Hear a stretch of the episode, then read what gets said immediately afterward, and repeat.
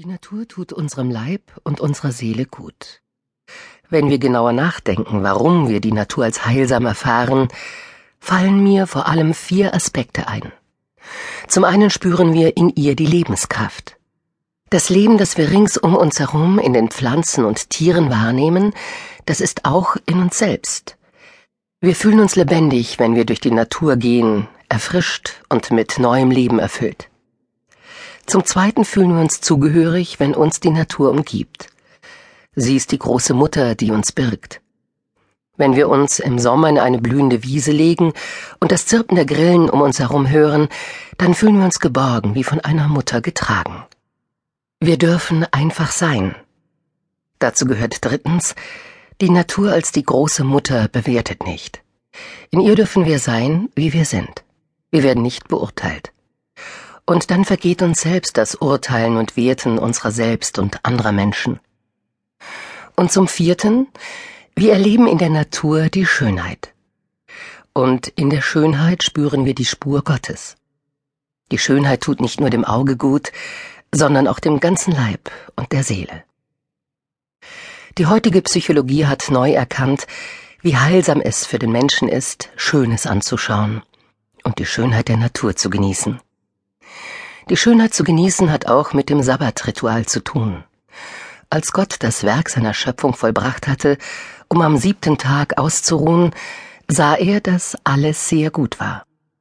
Genesis Kapitel 1, Vers 31. Die Griechen übersetzen das hebräische Wort Tob mit Kalos, das schön bedeutet. Und manche Exegeten meinen, schon das hebräische Wort Tob bedeute auch Schönheit. In den Ritualen, die die verschiedenen Jahreszeiten der Natur betreffen, geht es darum, sich in der Natur geborgen und lebendig zu fühlen und die Schönheit der Natur wahrzunehmen. Denn oft genug gehen wir achtlos durch die Natur, ohne die heilsame Schönheit zu sehen und zu betrachten. Das Ritual möchte uns einladen, das Schöne um uns herum zu genießen und auch unsere eigene Schönheit zu entdecken. Denn alles, was wir liebevoll anschauen, ist schön. Und das Schöne, so zeigen es uns die Psychologen, ist immer auch heilsam. Es macht uns schön und gut und heil.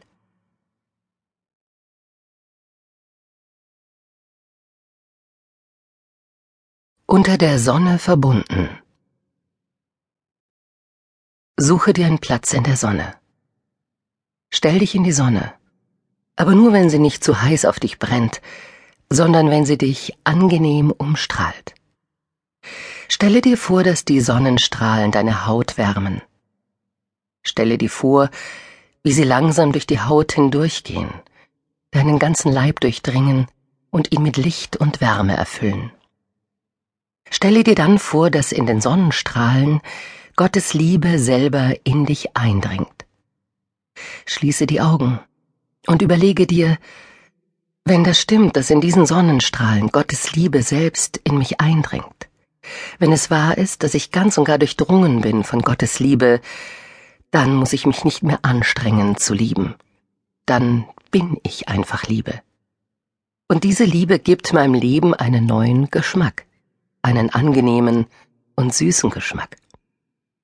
Und ich bin auf einmal fähig, mich selbst zu lieben, und die Liebe zu genießen, die in mir ist.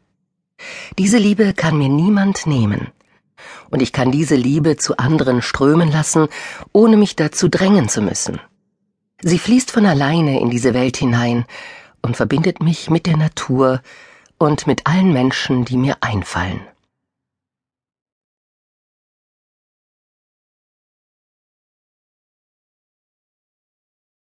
Unerschöpfliche Kraft